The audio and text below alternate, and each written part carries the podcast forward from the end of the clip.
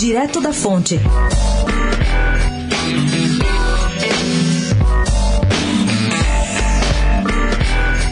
O ex-presidenciável João Amoedo, do Novo, bateu o martelo e Fred Luz, ex-CEO do Flamengo, será candidato do partido à Prefeitura do Rio de Janeiro.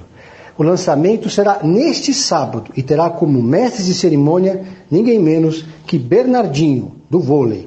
Lembrando que Bernardinho, por pouco não disputou o governo do Rio de Janeiro em 2018 pelo Partido Novo. Ao todo, o Novo terá 70 candidatos a prefeito no Brasil. Em 2016, foram apenas cinco. Na cidade de São Paulo, a disputa está entre Felipe Sabará e Cláudio Loutenberg. Um dos dois vai disputar a prefeitura pela sigla, mas o processo seletivo ainda não terminou. Pedro Venceslau, especial para a Rádio Eldorado, direto da fonte.